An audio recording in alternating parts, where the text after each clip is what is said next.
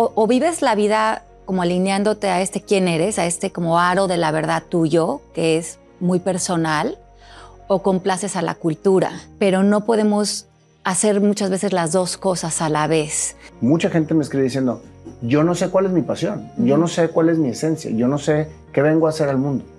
Y ahorita lo que acabas de contestar tú es muy importante. Sí sabemos, pero lo ignoramos. Que nos sentamos en estas creencias de yo no puedo, hay algo malo conmigo, yo no soy capaz o yo no soy suficiente o yo no tengo las oportunidades. La realidad de afuera es una resonancia de lo que llevas dentro, es una ilusión finalmente. Vamos al espejo y digo, ay, traigo el rímel corrido y se lo trato de limpiar al espejo, pero voy a otro espejo y lo sigo teniendo corrido. Es que eh, lo de afuera nada más está hablando de ti todo el tiempo. Que la física cuántica nos dice, similar atrae similar. Entonces, desde la carencia, quieres ser abundante en el plano físico. Es tratar de quitar el rímel en el espejo.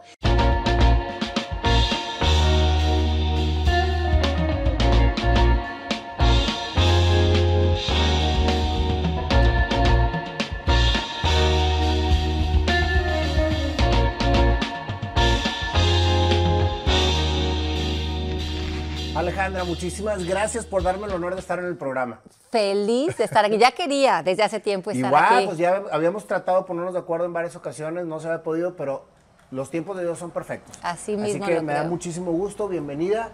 Y vamos a ver quién es Alejandra Llamas. Yo la verdad es que estoy impactado de todo lo que has hecho, de tu currículum, de los libros que has escrito, eh, de todo lo que le estás dejando al mundo. Pero muchas veces la gente conoce a Alejandra Llamas, pero no conoce qué hay detrás de lo que hizo Alejandra para llegar a estar donde está. Y eso es precisamente lo que me quiero abocar. A mí me gusta mucho irme desde la niñez. La infancia para mí es el tema, es, cuando más conectado estás con tu esencia. Sí. Y me gustaría que me platicaras desde niña cómo, es, cómo era Alejandra. Bueno, yo creo que fui una niña em, que poco adaptable a la cultura me reprobaron cuando iba en preprimaria, eh, en una escuela que era completamente americana, no había nada de lecciones en español. Yo vengo de una descendencia americana, entonces eh, en, en, ese momento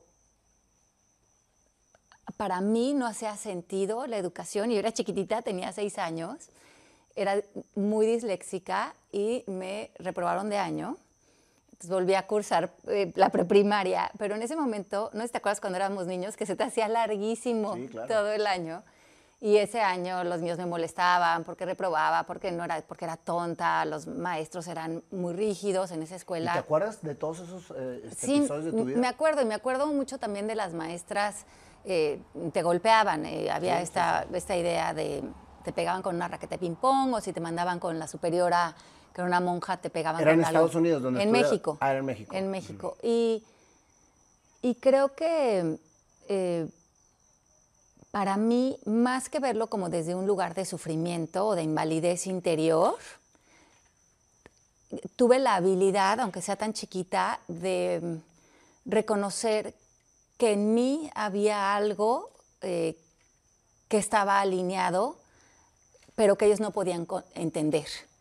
Y, lo que yo recuerdo en ese, cuando era chiquita, cuando iba a esa escuela, es que yo no veía felices a estas personas, yo no los veía realizados o contentos, ni a los maestros, ni el entorno. Y creo que yo hice una declaración para mí que ha marcado el resto de mi vida, que es, no importa si estás enseñando matemáticas o si, si eres inteligente o si estás definiendo a un niño como tonto y reprobándolo, si no eres feliz, si no estás en paz, ¿de qué te sirve saber tanto? a lo mejor yo para ellos soy tonta y no tengo lo que ellos creen que las aptitudes para pasar de año, lo que sea, pero yo voy a encontrar un lugar en mí donde yo no me vuelva una persona como ellos, porque a lo mejor saben mucho, pero eh, no, no me inspiraría eso en mi vida. Sabes que Alejandra, lo que estás diciendo es importantísimo. Yo también fui un niño problema. Este, bueno, no te estoy diciendo que tú fuiste un niño problema, pero estabas en una situación complicada en tu infancia. Los maestros tratan de imponer un sistema general y somos diferentes todos. Y yo creo que parte de la educación del maestro es precisamente detectar a cada uno de los, de los alumnos que tienen para poderlos guiar en el camino en el que cada uno tiene que estar. Y no estoy diciendo que el sistema cambie para cada persona. pero sí te tienes que tener la capacidad de acoplar Sí. el sistema a cada persona. Sí. Y yo creo que eso es importante que se lo den a los maestros. Y antes también me tocó también el- la época de la pegada, o sea, porque antes lo querían agarrar todo, arreglar todo con golpes. Sí. O sea, a mí me estamparon reglas, metros, gises, fichas, todo. Sí. O sea, es más, se hacían especialistas en puntería. Porque tú estás, estabas aquí del- de- desde atrás, te aventaba, ¿no? Pero lo que voy con esto es, ¿qué daño le hacen al individuo, ¿sí? al, al alumno, cuando, cuando lo etiquetan? Como acabas de decir tú, como, oye, eres que eres tonto, o no entiendes, o que, o que es tan difícil. Oye, pues espérame. O sea, estoy en mi mundo con mi, con mi tema y, y lo que espero es precisamente una conexión para que Exacto. Y, y es más bien una presión por volverte un, un molde, ¿no? De lo que ellos esperan. Y en esa escuela me corrieron ah, en cuarto de primaria, porque yo en vez de tomar dictado estaba escribiendo I hate Miss Nancy. Me agarraron de una oreja y me Estabas- sacaron. o sea, empezabas a escribir desde chiquita. Ajá, pero ellos, ella quería que tomara el dictado. Yo, cuando ella pasó a ver mi dictado, era puro, puro renglón que I hate Miss Nancy, I hate Ah, Miss hate Nancy. Miss Nancy, Ajá, ok. que la, que la, que- que- que- pero yo lo que buscaba era una salida de eso. Y de ahí me, me- me- me mueven a otra escuela, de la cual también me sacan. Y creo que esto habla de mi propia autosabiduría, de- creo que hablaba de una autoconfianza, de saber que yo no tenía que adaptarme a la cultura o a las especificaciones de la cultura y creo que esa rebeldía ante el status quo ha sido lo que ha abierto y, y lo que abrió y lo que ha sido el resultado de mi vida. O sea, fíjate, yo tengo, yo tengo una, una creencia, porque me, pasa, me pasó a mí, que cuando eres niño eres precisamente puro en lo que vienes a hacer al mundo. O sea, es, es tu esencia. Estás perfectamente claro en lo que vienes a hacer. Y después te desprenden de esa esencia y te van precisamente metiendo en el molde, Ajá. que es el que, tú, que- que- el, que, el que comentas, y van haciéndote un Robocop, o sea, que, que va, que va dirigido, va, va dirigiéndose al- a donde la sociedad y la vida lo va llevando, ¿no? Sí, Y esa rebeldía, que, que yo, que, te la entiendo perfecto porque yo también la tengo y la sigo teniendo, es precisamente lo que hace que defiendas tu esencia hacia lo que vienes. ¿sí? y, es- y eso es lo que nos hace estar plenos. Porque Claro. finalmente eres tú. sí, Ayer justo precisamente estaba platicando en una sesión que más que hacer lo que te apasiona es descubrir quién eres. Cuando descubres quién eres, todo lo que se genera alrededor de ti embona con quién eres. Y es precisamente donde descubres la plenitud. sí, Y muchas veces nos dicen, es que busca ser feliz. No, es que busca descubrirte quién eres. O sea, entiende quién eres y para qué viniste, para que realmente todo embone hacia tu alrededor. claro. Sí, porque o, o vives la vida como alineándote a este quién eres, a este como aro de la verdad tuyo, que es muy personal, o complaces a la cultura. Pero no podemos hacer muchas veces las dos cosas a la vez.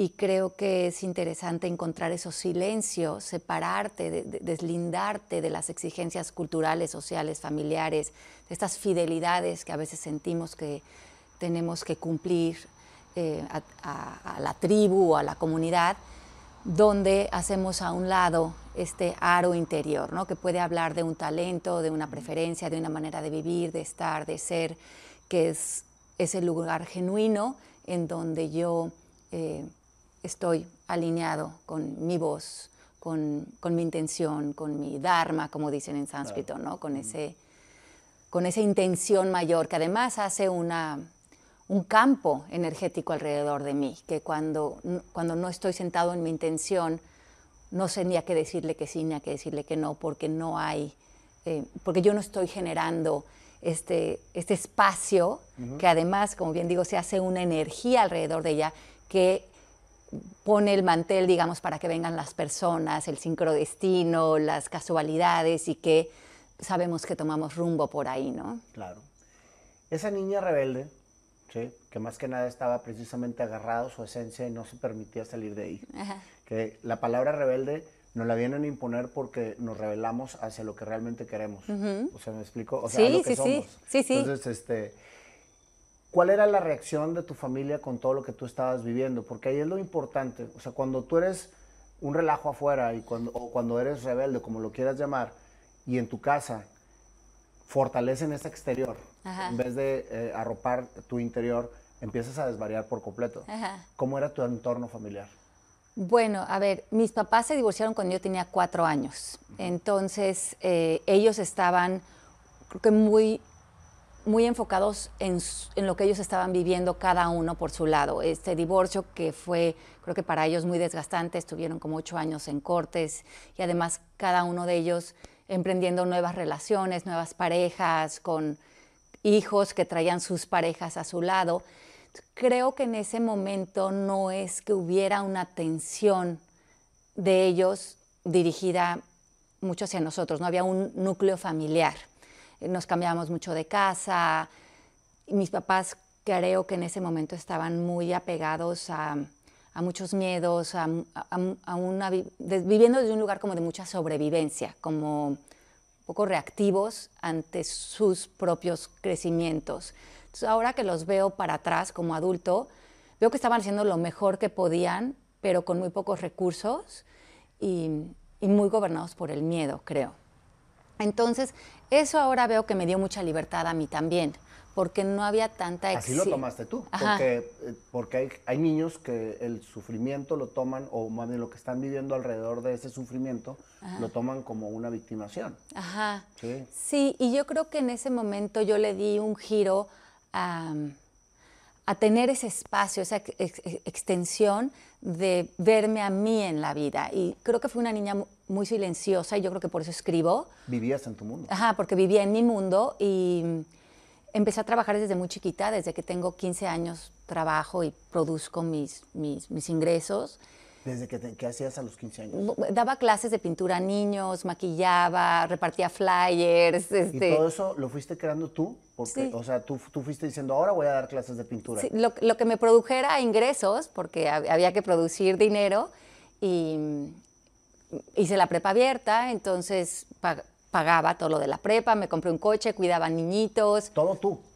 Sí, sí, sí, desde muy chiquita fui muy autosuficiente. ¿Tienes hermanos? ¿Tienes? Sí, una hermana más grande y un hermano más chico.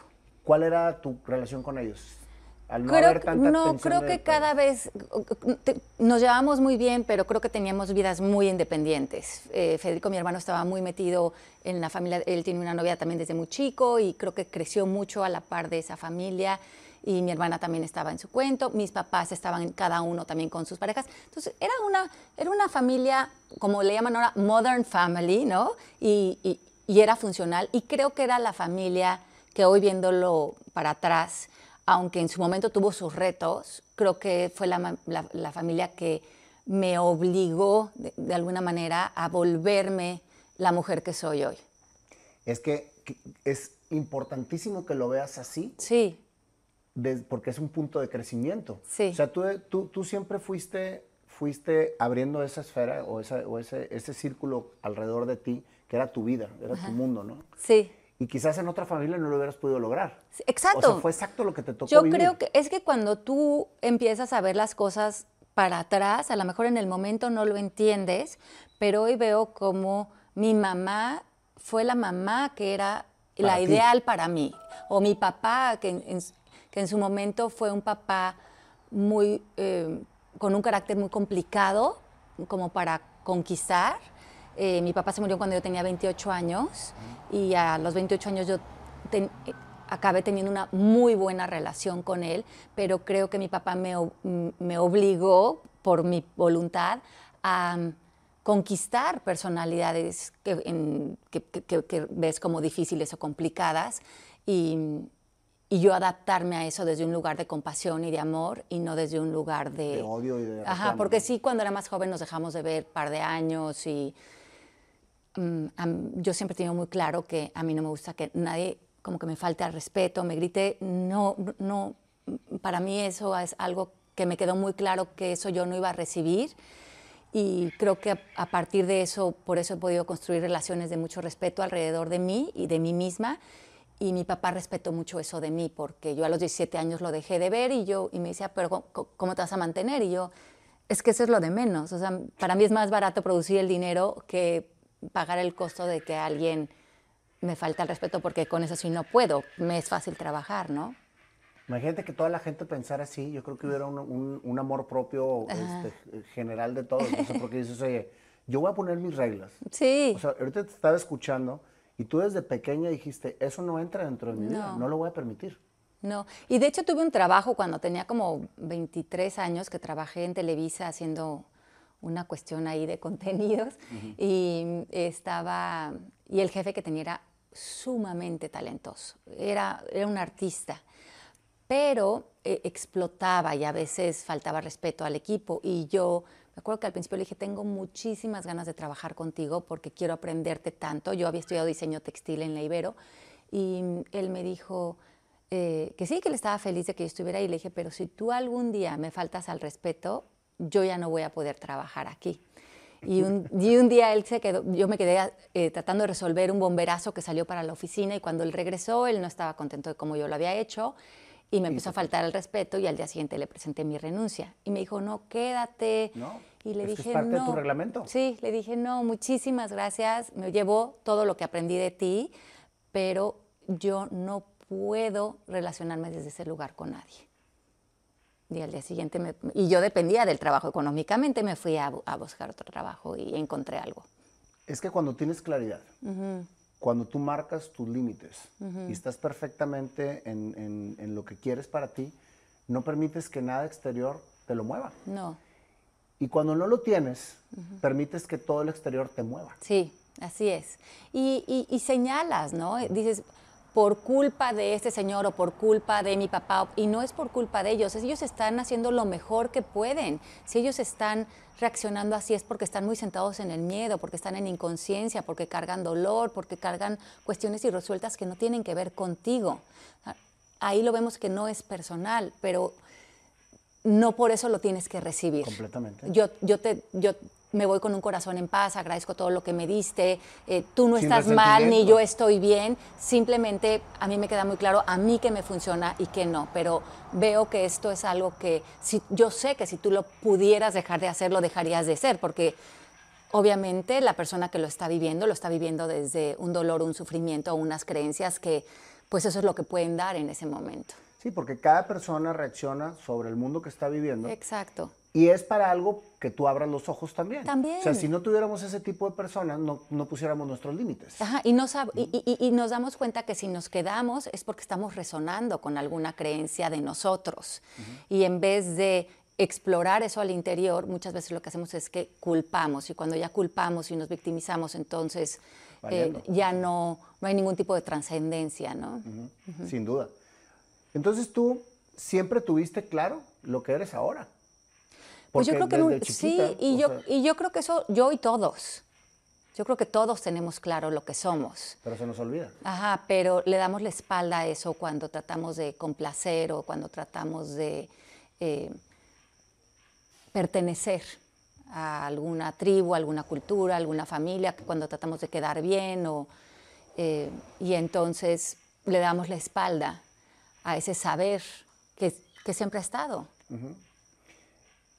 Yo creo que mucha gente, de hecho, mucha gente me escribe, no, no creo, mucha gente me escribe diciendo, yo no sé cuál es mi pasión, yo no sé cuál es mi esencia, yo no sé qué vengo a hacer al mundo. Y ahorita lo que acabas de contestar tú es muy importante. Sí sabemos, pero lo ignoramos. La vida nos está poniendo a cada rato señales, ¿no? Es por acá, vente por acá, ¿qué es lo que te emociona? Sí. O sea, cuando tú ves a alguien o quieres ser alguien, es que realmente ese alguien debes de ser tú. Sí, claro. Hasta si sientes que es, ah, si viene por envidia o si viene por inspiración o si viene por donde sea, por eso te está sea, comunicando eso algo. que te está comunicando, Sí. exactamente. Aquí el tema es que cuando, cuando te contaminas, cuando te ciegas, cuando no quieres escuchar tu interior, cuando no quieres realmente encontrarte contigo, empiezas a crear una frustración en tu persona. Y son las personas que precisamente ves enojadas, o ves haciendo lo que no les gusta, o ves gritándole al mundo, o ves destruyendo la naturaleza, porque están enojados. Están enojados porque no están conectados con su esencia. Y al final están enojados con ellos. Y ese enojo lo estás proyectando, ¿no? Lo estás poniendo allá afuera. Pero en al final es un enojo porque nos sentamos en estas creencias de yo no puedo, hay algo malo conmigo, yo no soy capaz, o yo no soy suficiente, o yo no tengo las oportunidades. sin deshacer esa conversación que es la que nos tiene anclados. Pero cuando no la creemos y nos paralizamos a través de estas conversaciones, el enojo es con nosotros. Y cuando el otro sí lo está haciendo, pensamos que nos enojamos con él, lo tratamos de controlar o lo tratamos de minimizar porque no reconocemos ese enojo, porque nos hemos creído tanto esa conversación de limitación. Y cuando en realidad todos podemos, ¿no? Es, es, una cuestión de intención, no de, no de capacidades. Esa, esa niña tímida que vivía en su mundo, cuando sales de la infancia, empiezas tu juventud, ¿cambió tu, tu o sea, te volviste más sociable o, o, seguías en tu, en tu mundo? ¿Cómo fue tu juventud? Porque la juventud como, es una Sí, como hasta los 15 fui bastante introvertida y luego... Eh, ya como a los 16, 17, me di cuenta que tenía como habilidades sociales, que, que, me gustaba la fiesta, que, que, me gustaban los chicos, entonces como que empecé a salir mucho. Y, me gustó esa parte de, de la vida, ¿no? De, de, salir, de conocer, de bailar, de ir a las discotecas en México. Esa, esa parte creo que para mí fue linda porque fue algo tan diferente a lo que había estado viviendo. Eh, ¿Cómo fue ese salto cuántico? O sea, ¿Cómo te das cuenta de ser introvertida de repente decir me voy a la fiesta. ¿Sabes qué me pasó? Como que no tenía yo una idea, y, como que nunca he hablado de esto, no tenía una idea como muy clara de mí. Pero cuando cumplí como 17 años me di cuenta que tenía pegue, o sea, que, que, que le gustaba a los chicos. Y yo nunca pensé que yo era bonita, así de jovencita. ¿No, ¿no? Entonces es como que, como que había el más guapo de la escuela y de repente le gustas. O de repente iba a la fiesta y él, no, pues le gustas. Y a mí me gustó esa atención de jovencita, como decir, eh, soy vista, ¿no? Como que siempre me será, había... ¿No será que como que empezaste a agarrar seguridad? Ajá, pues, como... ¿Seguridad de la radio? Como, como que empezó a cambiar mi identidad, de ver que, que, que, no, era invisible, que si me ponía allá afuera y que si decía algo podía ser vista, podía ser escuchada. Y creo que desde ahí no me metí a hacer como algo, como a ver, a depender de mi físico en ese momento de joven, pero sí a reconocer que mm, puedes tener una, una, voz frente a lo que estás haciendo. Y yo creo que yo siempre me viví muy invisible de chiquita. Eso me encantó. Uh -huh. Yo creo que la invisibilidad uh -huh. se, la, se, la, se, la, pone uno mismo. Ajá. Entonces, sí, claro. Y cuando, cuando empecé a ser vista desde ese lugar, desde el físico a lo mejor, eh, me pareció interesante, pero no me pareció interesante por seguir queriendo ser vista desde ese lugar, pero sí porque darte cuenta que, que, que, que, tienes un lugar dentro de los seres humanos y, y cómo quieres usar ese lugar, como que fue la primera vez que me lo planteé. Ese cambio no te sacó del mundo que venías acostumbrado a vivir, porque eso es bien importante. Ajá. Tú traías dentro de tu mundo tus limitantes, o sea, tus limitaciones más bien, sí. o sea, tenías muy claro que ese mundo era intocable, Ajá. porque así lo querías vivir y luchaste sí. mucho tiempo por él. Cuando empieza la juventud, cuando empieza, eh, cuando empieza esa situación social o esa situación de empezar a salir a la fiesta, sí. etcétera, ese mundo siguió igual o se empezó a acoplar a lo que estabas viviendo? No, yo creo que eso fue más bien como una, como una apertura de sentirme integrada al mundo, como de en, tener un pie en el mundo, y, pero de ahí siempre seguí trabajando. Puse mucho énfasis en, en mi parte profesional, porque siempre eh, eh, ha sido como una, un, una salida de lo que yo, quién quiero construir alrededor de eso y trabajé en muchas empresas, trabajé con una compañía grande española que fue con la que me fui a vivir a Miami cuando tenía 28 años y, y de ahí me quedé trabajando. ¿Qué estudiaste, Yo estudié diseño textil en la Ibero, pero me metí a hacer, a hacer, muchos trabajos de producción. Me casé a los 26 años con un músico, compositor. Eh, estuve unos años casada con él, después me divorcié, fue cuando me fui a vivir a, a, Miami, que nos íbamos a ir juntos, pero él se acabó yendo a Los Ángeles, yo me acabé yendo con esta compañía a, a, Miami, que hacíamos eh, el management de Miguel Bosé, de Alejandro Sanz, de La Unión. De, en ese momento yo puse la oficina representativa en Miami. Qué padre. Porque había trabajado. Muchos artistas. Sí, porque es que había sí. trabajado en México en, en, un canal de música, en esa época como de MTV, una, una cuestión así. Entonces hacíamos. ¿Cómo se llamaba? Ya televisión. Ya Eh, televisión. Ya televisión era de Warner Music y hacíamos, cubríamos todos los conciertos, entonces conocía a todas las personas de la industria de la música y además estaba casada con un músico compositor. ¿Cómo se llamaba tu exmarido? eh, Aureo Vaqueiro. Ay, no me digas, eres, Sí. eres esposa de Vaqueiro. Sí. Admira- yo lo admiro muchísimo. Sí, yo también. La sí, verdad. Pues sí. él, era- él, él le produjo a Eric Rubin el de Quadrasonic.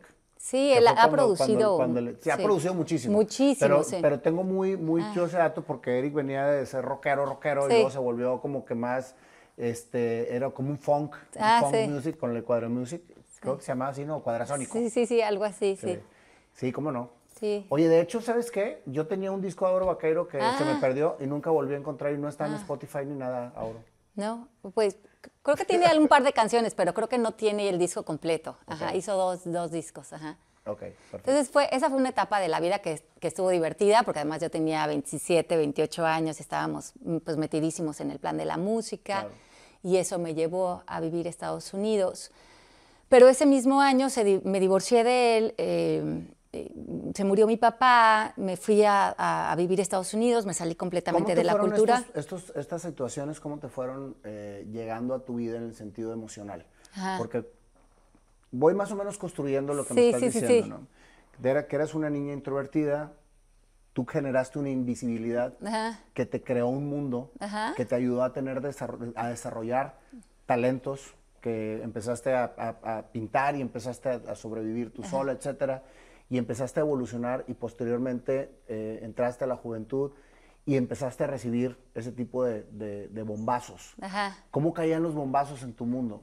En un año resolver terminar un matrimonio, quitar mi casa de Fueron recién casada. Tenía un negocio en México en ese momento que era una tienda de diseño.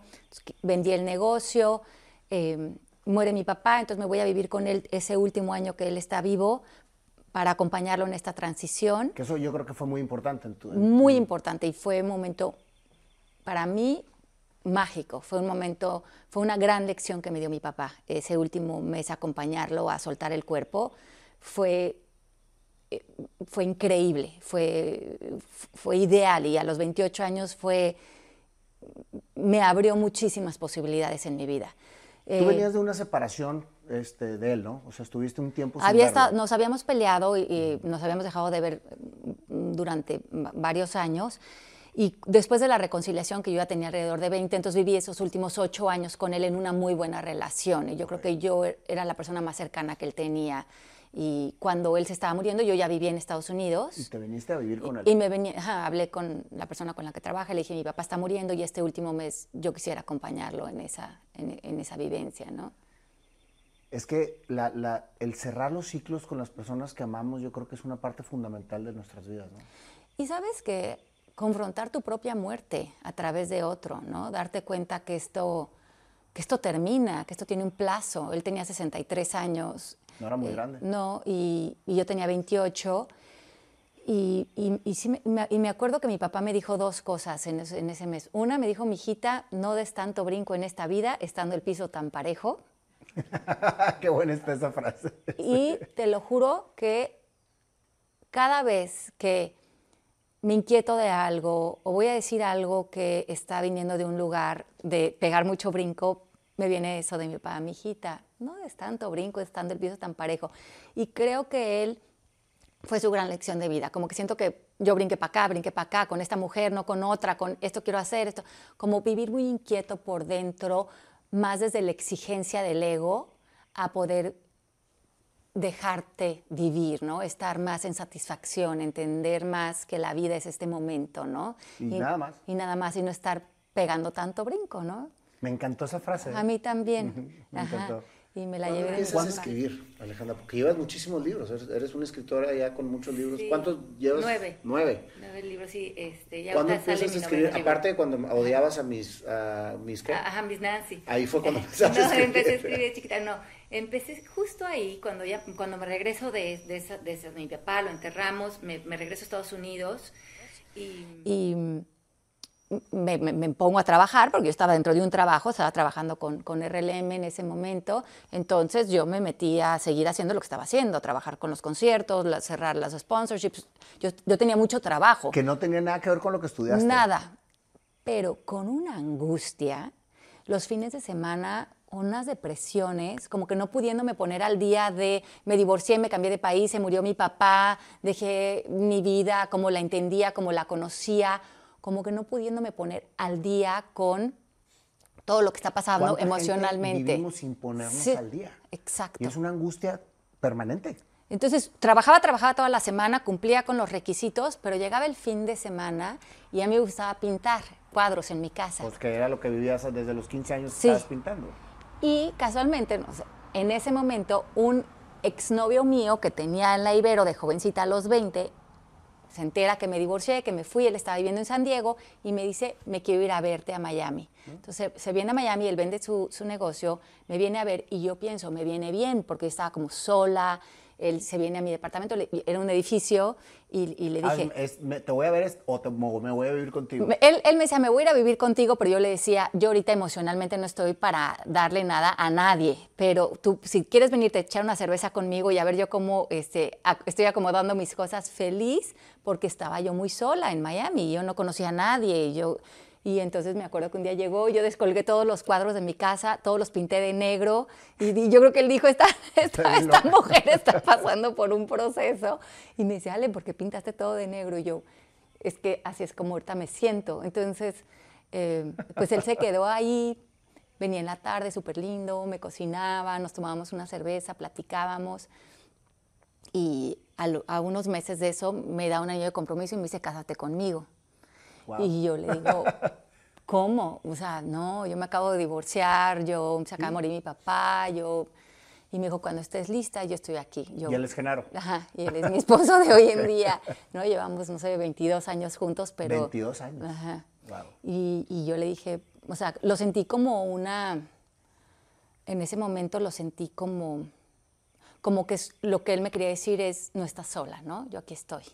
Y, y yo te cocino, y yo... Y, y él, cuando mi papá se murió, él vino a México y quiso hablar con mi papá y decirle, es que yo quiero estar con Ale, o sea, ella va, tú O te sea, vas, él no pero era yo quiero amigo, estar. era pretendiente tuyo. o Ajá, sea, era como, ajá, y entonces, pero mi papá ya estaba muy inconsciente, ya no lo escuchó y me dijo, es que me hubiera gustado que tu papá supiera No. que yo me iba a quedar. Y sí, se quedó. Yo le dije, pero pues en ese momento yo ni siquiera sabía si él se iba a quedar, ¿no? Pero él sí. Sí se quedó y ahí No, sigue. pero él sí sabía que él sí sabía, él, sí- lo tenía- muy claro y ahí está todavía, ¿no? Entonces, este, Fíjate cómo, cómo, cómo se puede rehacer toda la vida. O sea, por más dura que se vea, Sí. por más duro, por más que creas que no te estás poniendo al día, Sí. que era lo que te tenía tan angustiada, yo creo que siempre hay momentos para volver otra vez a retomar la vida, ¿no? Y, y- y estar como en la inocencia del momento, ¿no? Dejar atrás lo que crees que pasó desde un punto de vista moral o social, esto es malo, te divorciaste, se murió. Y yo no me quise meter en esa conversación. Yo vi a mi, la, la muerte de mi papá, lo vi como algo súper mágico, lo sigo viendo. Mi divorcio lo vi como un regalo. Eh, Aureo es un cuate súper capaz. Es más, me lo encontré hace poquito en Madrid, que le estaba produciendo algo a Alejandro Fernández y no sé, el abrazo que nos dimos. Qué padre, es como padre. siempre cerrar ciclos desde un profundo Porque agradecimiento. tuvo un momento importante en tu vida y para Claro. algo llegó. Entonces, no, no es que me estuviera sintiendo en ese momento eh, triste o nada, pero sentía que todo lo que estaba, se estaba moviendo, cómo lo iba a canalizar. Y eso es cuando, eh, eso es lo que estaba trabajando adentro de mí. Y fue cuando decido entonces renunciar a este trabajo y ah, me acuerdo que antesito que se muriera mi papá, me dijo otra cosa que me- que me- que- que afectó mucho mi vida de una manera positiva, que fue que un amigo de él que tenía una hija de la misma edad que yo, se acaba de casar, y de regreso de la luna de miel tuvieron un accidente, él venía manejando y ella se mató.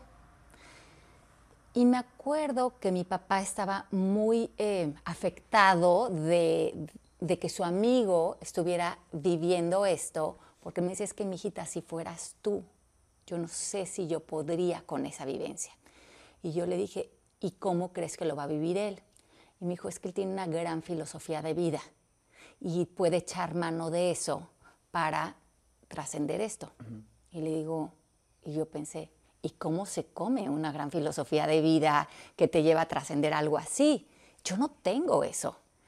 Y eso fue lo que en ese momento decidí, eso es lo que yo voy a construir para mí, una caja de herramientas, una, una filosofía que de vida. inconscientemente lo venías creando con Sí. todo lo que habías estado viviendo, Sí. con todo tu mundo. como que sentía que era algo que, de donde yo echaba mano un poco instintivo, pero no tenía, no tenía eh, la base. La base, exacto. No tenía el marco teórico, digamos. Sí.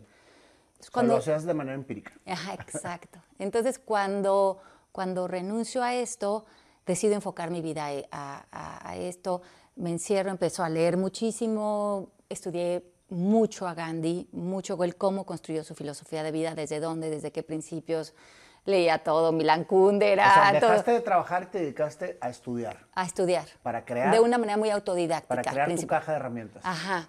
Y, y, me, em, oí de la yoga, empecé a hacer yoga, pero no me interesaba tanto las posturas como toda la filosofía Veda que está detrás de la yoga, me interesó la Ayurveda. Entonces me metí a hacer una certificación de yoga eh, con un gran maestro en Nuevo México que estaba muy sentado en el budismo, porque a mí todo lo que me interesaba era la parte filosófica de todo, no tanto la parte física, como lo que sostenía. Y casualmente una amiga me dijo que no la estaba pasando bien y me dijo que si podía venir a mi casa a hablar tanto conmigo, a ver yo qué estaba haciendo o qué estaba aprendiendo. Y le dije, pues yo no, yo sí te, te preparo algo, pero yo no soy maestra, yo no enseño. Y otra chica me dijo, no, si ella va, yo también quiero ir, si ella va, yo también quiero ir. Y resultó que todos los lunes había alrededor de 50 mujeres en mi casa que venían a tomar clases de algo y yo tenía a los niños chiquitos ahí, tenían a lo mejor uno y dos años. ¿Pero clases de qué dabas? Yo de lo que, no sé, les decía cosas así de, de cómo conectar con tus sueños, les hacía unas cosas de lo que yo estaba, lo que yo estaba aplicando como en mi vida. Platícame algo, Alejandra. Cuando tú estabas en completa desilusión, porque fue cuando todo eso se, cuando llegó Genaro a tu vida, ¿cómo retomas la ilusión cuando la pierdes? Yo creo que en ese momento lo, lo, que tienes que hacer es generar un espacio. Creo que lo que satura, cuando nos saturamos, no, no abrimos espacio, que es el oxígeno para movernos, digamos, en este caso a la ilusión. Y ese espacio se crea entre lo que yo creo de esta situación, ese espacio es muy importante. Lo que yo estoy pensando de esta situación, ¿es la verdad o habría otra manera de ver esto? Eso crea un espacio.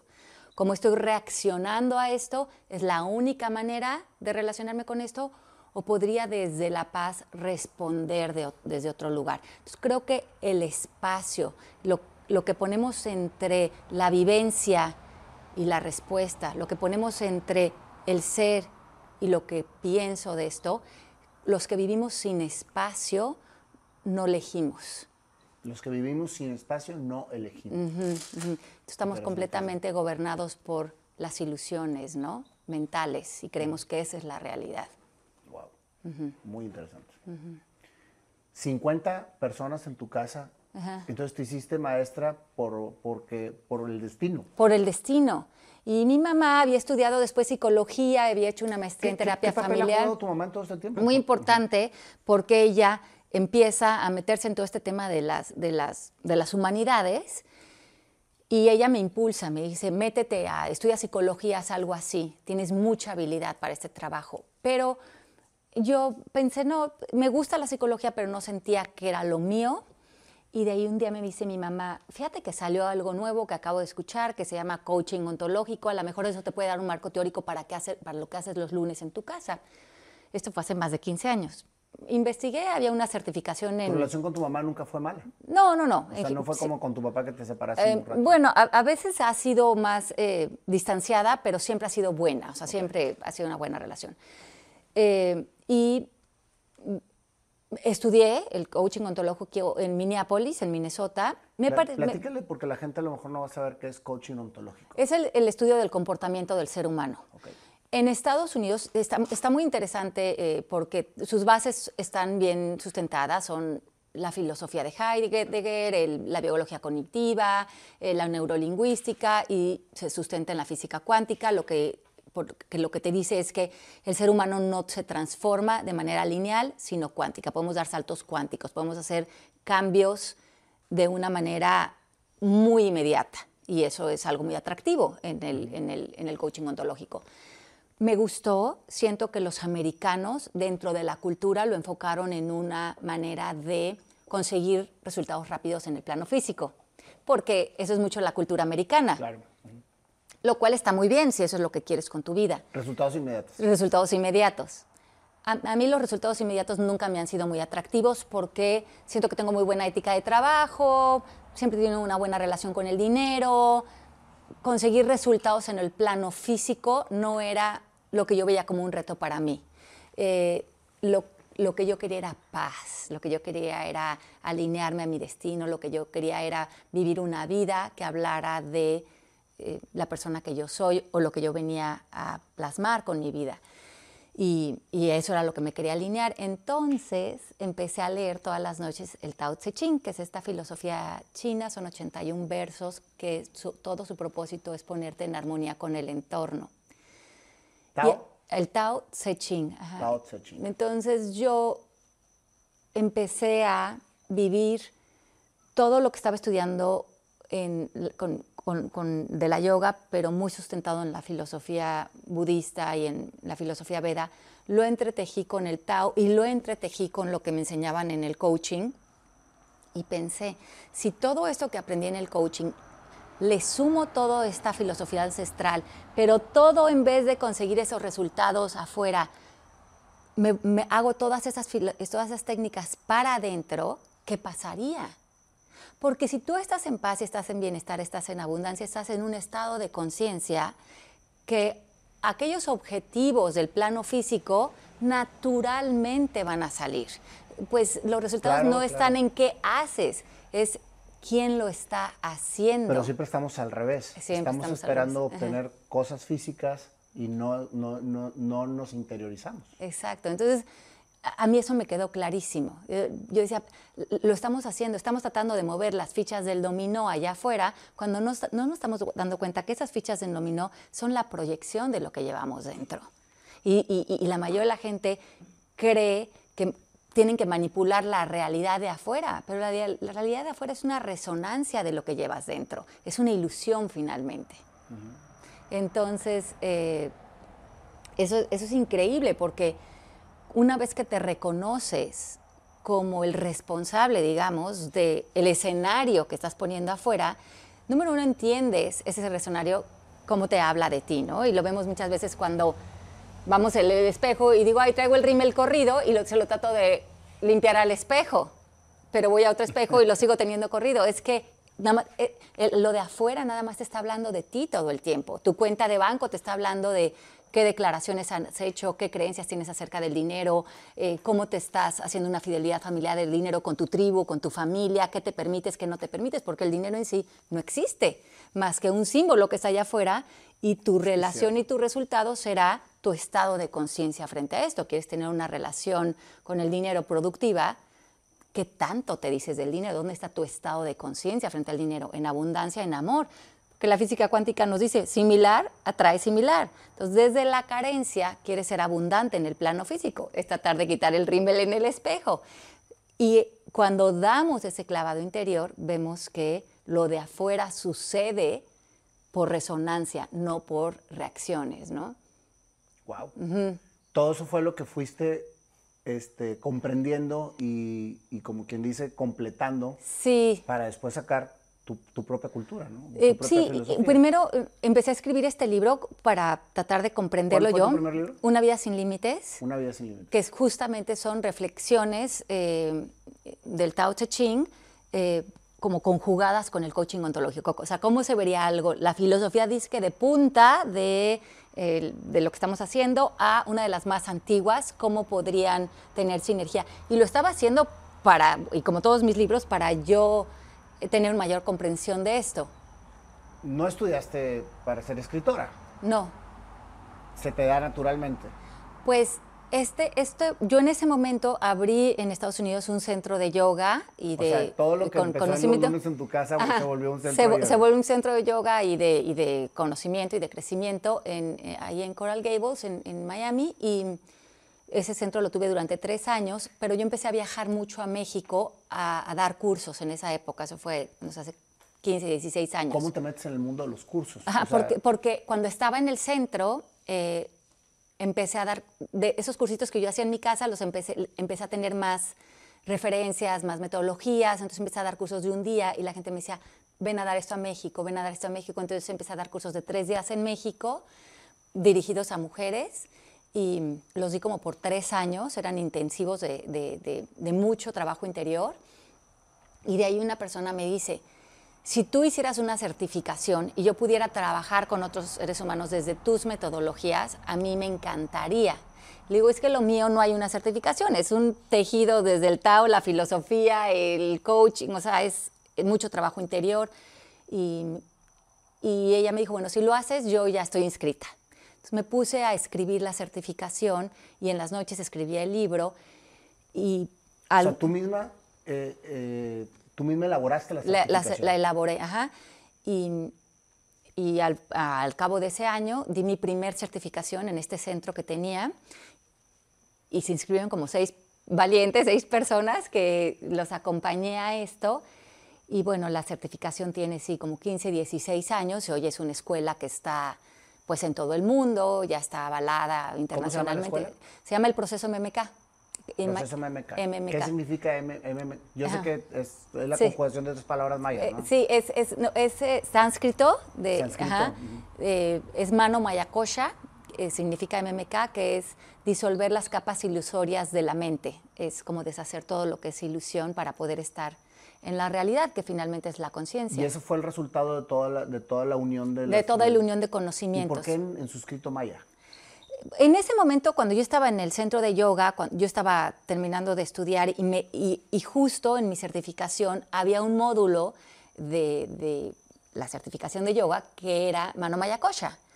Y cuando yo me senté a tomar esa clase me encantó, porque yo dije, claro, todo es mano maya todo es deshacer las capas ilusorias de la mente, porque todo es una ilusión, nada es una realidad, todo es percepción, todo es como tú lo veas, todo lo estamos interpretando. La percepción es ilusión. Entonces nuestro sufrimiento se puede deshacer si deshacemos esas capas ilusorias. Y ahí dije, en esa, en esa columna vertebral voy a hacer la certificación. Y a ese nombre se acomodaron todas las metodologías, las lecturas, las enseñanzas, y, y de eso va. Y, pues se le quedó, es el, el mano Mayakosha. Qué increíble. Pero después Mari, que vino a trabajar conmigo, que hace todo el branding, me dice, le, lo vamos a resumir a MMK porque si no, este, el, mano Mayakosha no está tan comercial. Y bueno, se quedó en el proceso MMK. Okay. Y en ese proceso MMK, que tú empezaste con una certificación con seis personas, ahorita ya hay escuelas en todo el mundo. Sí, hay en todo el mundo, tenemos, hemos certificado a, a, miles de personas en todo el mundo que aplican y trabajan el método ahora de manera profesional. Platícame, del, ¿qué, es, ¿qué, es, un taller de MMK? Bueno, eh, está compuesto por, por, muchas mentes, está compuesto también por, por, por filosofía, leen alrededor de 16 libros, Leen. Ajá, leen alrededor de 16 libros durante la certificación y lo que hacemos es que en, mi segundo libro, en El arte de conocerte, yo hablo de los pilares del ser. Y hablo de creencias, pensamientos, el tono emocional de las personas, hablo de declaraciones que hacemos desde niños, hablo de la influencia cultural social, hablo también de reconocer el lenguaje en el que habitamos y lo que hace posible. Entonces, lo que yo hice es que agarré los pilares del ser que están en el arte de conocerte y busqué metodologías de diferentes autores o maestros que entran y trabajan cada una de estos pilares para ir deshaciendo en nosotros los pilares que están construidos desde el ego, o la falsedad, o el miedo, o la limitación. Que es precisamente lo que te separa de tu esencia. Sí, entonces los, los, procesos que hacemos o las metodologías que enseñamos, que la mayoría de ellas yo no las inventé, las han inventado grandes autores y maestros. lo que hiciste fue tropicalizar. Como una fusión dirigida a, que, a deshacer como toda esa programación a través de los pilares que cada uno tenemos y que lo que quede sea un lugar de, conciencia, lo que el doctor David Hawkins habla, vivir desde la verdad, o lo mismo que hablaba Gandhi o Jesús, o todos los que han entendido Martin Luther King, que es vivir realmente eh, apegado a la verdad y no a la falsedad. ¿no? Toda esa parte de lo que viviste tú en frustración con tus maestros y maestras que no te entendían, ¿crees que con toda esta metodología puedes precisamente aportar algo para que eso no siga sucediendo? Sí, y creo que ahora la escuela ha tenido también mucha influencia en, maestros. Ya no, ya no les pegan al menos, porque ahora se meten en un problemón. Y escribí hace tiempo, hace como siete años, escribí el libro del arte de educar. Y el arte de educar eh, dice muchísimas conferencias en la Secretaría de Educación. Se volvió un libro muy importante para, los, para, que, la, eh, para que se basaran los principios de comunicación y de educación desde quién está siendo como maestro. Eh, entonces, eso fue muy bueno porque yo sé que ese libro lo han utilizado mucho como capacitación eh, muchos maestros en muchos, en, muchos espacios. ¿Te, has dado cuenta, Alejandra, o tienes consciente que tu mundo lo expandiste al mundo físico? Sí, sí, sí. O sea, toda tu creencia y todo lo que tú ibas precisamente construyendo, finalmente lo plasmaste para que la gente que vive, vivimos alrededor de este mundo pudiesen tener algo de ese mundo de Alejandra. Sí, y creo que lo que yo entiendo y lo que, como yo veo el mundo, todos ustedes lo ven igual. Eh, lo que pasa es que eso es lo que estaba hablando ayer. Estaba viendo un documental ayer o antier que se llama Superhuman, que está en Prime, y habla de cómo la conciencia es lo que realmente mueve el plano físico. Pero ahí te lo explican para el ego, que está muy bien, porque entonces tiene todas las explicaciones científicas y todo lo que esta mujer, cómo nos demuestra que lo que está... El plano físico es el mind over matter, ¿no? La, ¿no? La, la mente. Que la mente es lo que crea los escenarios y depende de tu estado de conciencia, que es un poco el principio que hacemos en la escuela, que a veces suena como, como místico, suena como, pero es científico, es, es, sentido común. Y creo que nuestro mayor obstáculo para reconocer ese poder que todos tenemos y que está interconectado en todos nosotros es el sí pero. Y ese sí pero es ok, está muy bonito lo que dices y muy padre, pero ¿qué hago con esto que no soportó mi mamá? ¿O qué hago con este problema que tengo con este socio? ¿O qué hago con este tema del dinero que tengo? Sí, todo lo que viene después de tu pero es esa resistencia del ego de no permitir reconocer tu verdadero poder. Entonces, mientras que tú creas que el mundo de la percepción es la realidad, lo vas a tratar de seguir manipulando, controlando, te vas a seguir frustrando, vas a seguir queriendo cambiar a otros, cuando no te das cuenta que todo siempre habla o de tu percepción o de tu propia liberación. Pero eso todos lo sabemos. Yo ayer que estaba viendo ese documental... No lo confrontamos. yo ayer que veía el documental decía, es que esto yo lo sé desde niña. Lo que pasa es que yo no lo quise olvidar. Y quien lo olvida quien hace de la percepción o del plano físico la realidad absoluta y es, y es que si no, lo, si no lo creo, no lo veo y tendríamos que empezar a vivir al revés.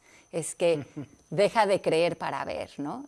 Y justo bien interesante porque en el documental, en la última parte hablan de cuando les están pudiendo leer y ver el mundo las personas completamente eh, ciegas, ¿no? Les tapan y, y con un entrenamiento se dan cuenta que pueden describir todo lo que está ahí, pueden leer, pueden ver colores y ahora lo están usando con la gente ciega aparentemente, pero todo lo que no estamos desarrollando por querer seguir teniendo la razón de que solamente existe lo que creo ver y, compruebo la vida a través de los cinco sentidos. Y ese es un lugar muy limitante desde donde vivir. Es que qué interesante que veamos el mundo desde esa perspectiva, porque vivimos sobre lo que nos enseñan a vivir y no solo que no solo que solo lo que venimos a vivir. O sea, vive lo que vienes a vivir, no lo que te enseñan a vivir. Y además vemos y vivimos con, con, con la mente, no vemos con los ojos.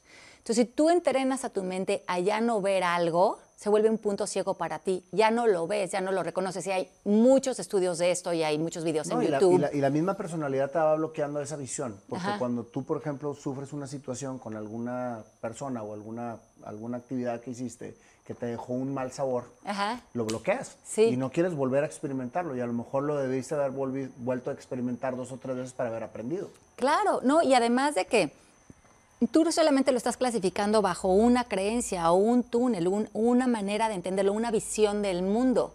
Pero en todo momento, todas las posibilidades infinitas están sucediendo en el momento presente. Si en este momento el mundo es un mundo de infinitas posibilidades, ¿por qué yo me quedaría con la que me hace sentir mal, la que me victimiza, tendría que hablar de mí, de mis creencias, de querer tener la razón frente a proteger una identidad que se hace de este tamaño, del tamaño de mi historia. Pero si yo tengo la disposición de decir, es que vivimos en un mundo, en el quantum, en, en este mundo, todas las posibilidades existen en este momento, pero cuando yo me encapricho con una sola manera de relacionarme con este momento, todas las demás se caen en mi visión, como que se murieran, se, van a un, a, un, a, un, a un punto ciego.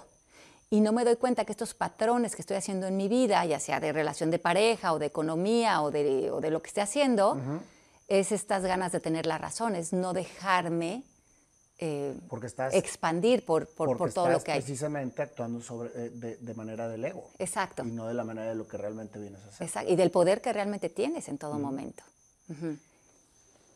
si, si, yo te pregunto, ¿cuál es exactamente el objetivo de todo lo que haces? ¿Cuál sería? Pues yo creo que vivir una vida eh, de mucha más expansión, eh, tanto interior como desenvolverte mucho más por dentro, eh,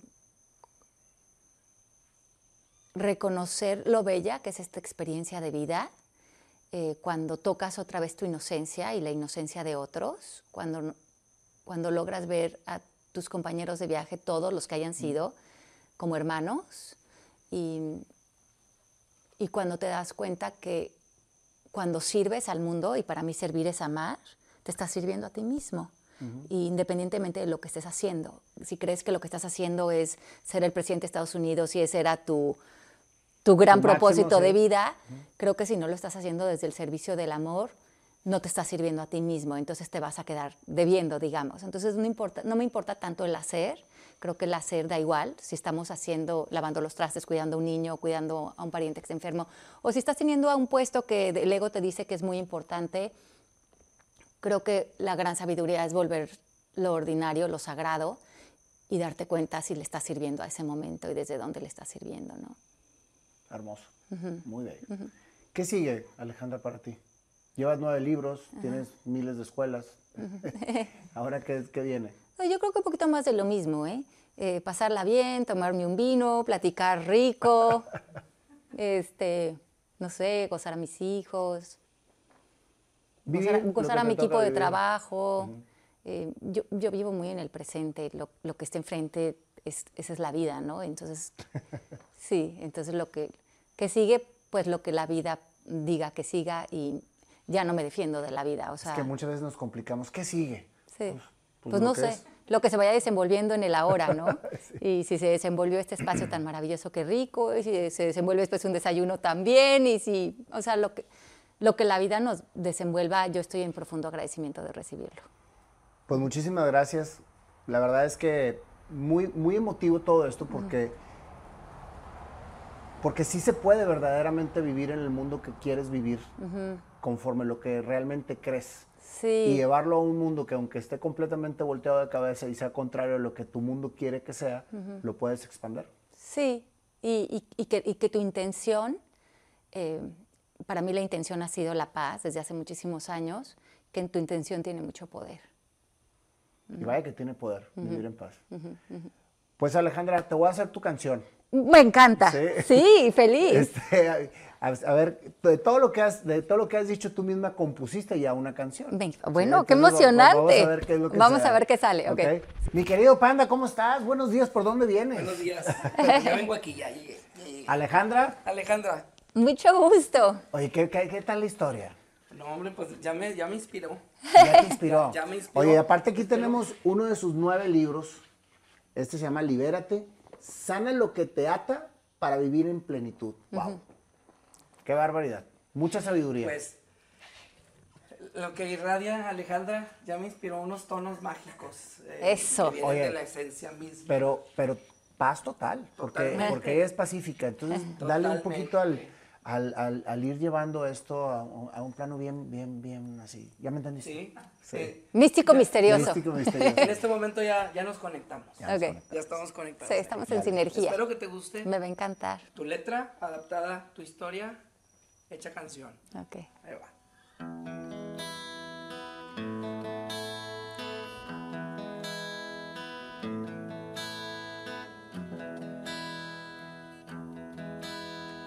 Ale, una niña seria, introvertida, creando tu propio mundo.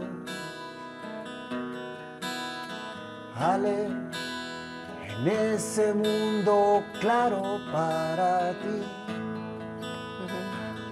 para nadie más, solo tuyo. Los maestros no entendían todo lo que en ti vivía. La familia, cada quien, cada cual. Soledad hacía que iba creciendo tu sabiduría y el mundo creado para ti, ti, tu momento seguro, tu ahora te iba a expander. Empezaste a crecer, a comprender que ese mundo era para ti, era tú política tu reglamento, nada dejabas entrar, te quitara la paz. Y eso hacía que todo valiera la pena para ti.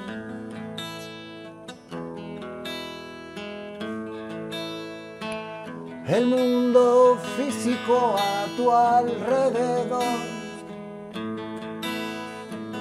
no era importante, simplemente se daba a ti. Manteniéndote tú sola, pintando para los niños, dando clases de todo para simplemente vivir y conservar tu mundo y a ir creciéndolo ahí bien. Llegó tu juventud, te la creíste. Muchos hombres llegaron a ti y ahí tú dijiste, guapa yo soy, la fiesta empezó y Ale vivió fuera de su mundo, pero salirse de su entorno, su creencia, todo lo que te salía, vivirlo para ti. Estudiaste textil. que tenía que ver eso con tu mundo, pero ahí estaba experimentando. Las cosas se fueron dando, a Miami fuiste a dar un tropiezo matrimonial que te hizo a ti crecer.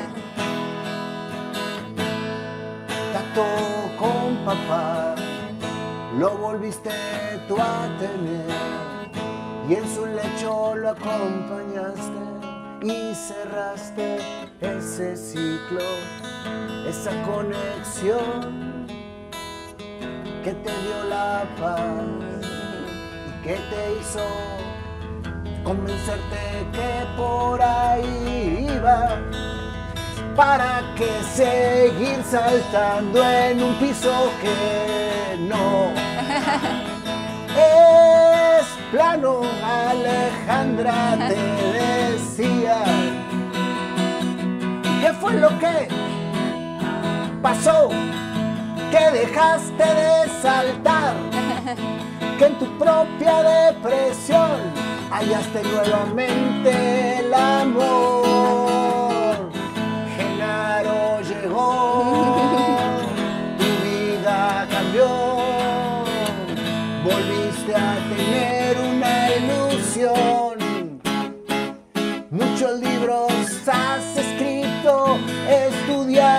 Y creado una cultura que a todo lo estás llevando. ¿Qué más puedes pedir, Alejandra? Tu mundo interno trascendió y se expandió al mundo que todos vivimos y entendemos. Mucho gracias a ti, a tu filosofía, a tu manera de pensar. Y hasta ahorita, después de nueve libros, una familia muy feliz, una plenitud total y una filosofía. Alejandra, tú, aquí estás. Simplemente en el ahora, sin saber qué va a pasar. Aquí está.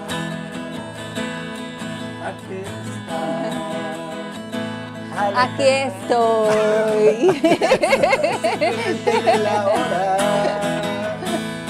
Gracias a ti. ¡Ay, qué bonito! Oye, es que Ay, sí se me llenaron mis ojitos de lágrimas. Me Sí. encantó su interpretación. Y aquí es. Y aquí estoy. Oye, pues traté de meter todo. Me fascinó. Estuvo increíble. Ay, qué, qué bueno que te gustó. Ay, no, qué bonito. Del corazón. Oye, es que es muy difícil estar en tiempos, en formas, en armonías y en todo. Porque tú en la industria musical lo debes de saber.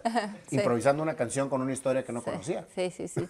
Entonces, eso me sale, me sale y no sale del corazón. No, estuvo de- Tu bellísimo. misma esencia, tu misma iluminación que nos transmites con todas tus historias, to- todos, todos los momentos que nos platicaste y nos hace regresar de que para qué pensar en el siguiente segundo, estamos mejor en Sí, este sí, segundo. sí, estamos aquí. Y es lo único que existe. Exacto. Sí.